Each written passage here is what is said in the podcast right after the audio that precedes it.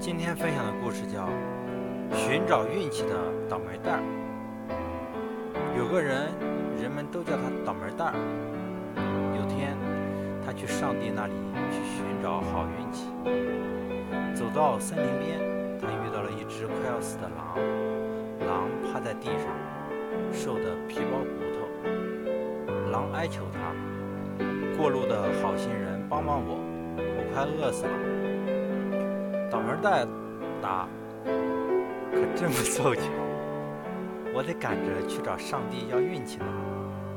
那你能不能替我也要一些？没问题。”倒霉蛋继续走，到了一棵树边，树正在痛苦地扭动着。他望着倒霉蛋说：“过路的好心人，帮帮我，我的脚痛死了。”倒霉蛋摆摆手说。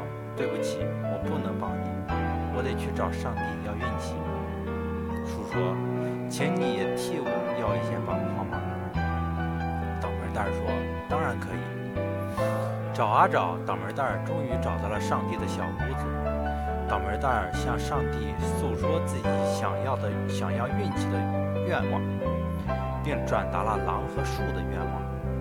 上帝只是告诉了他狼和树受苦的原因。并没有把运气拿出来。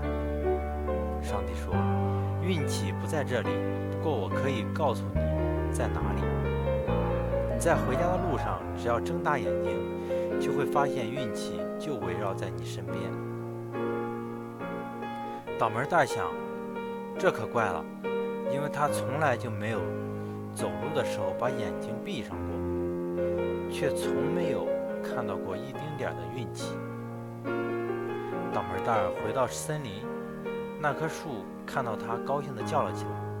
倒霉蛋说：“上帝说你脚痛，是因为有个箱子埋在你的你的根下，里面装满了黄金，只要你把那只箱子挖出来就行了。”树说：“一棵树可做不了这样的事，你能替我把它挖出来吗？”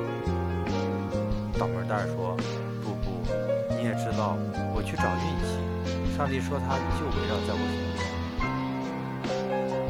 倒霉蛋走到森林的另一边，那只狼还在，比先前更虚弱了。倒霉蛋说：“上帝说你太饿了，你要做的是扑向经过你身边的一个大笨蛋，饱餐一顿。”然后狼就照他说的话做了。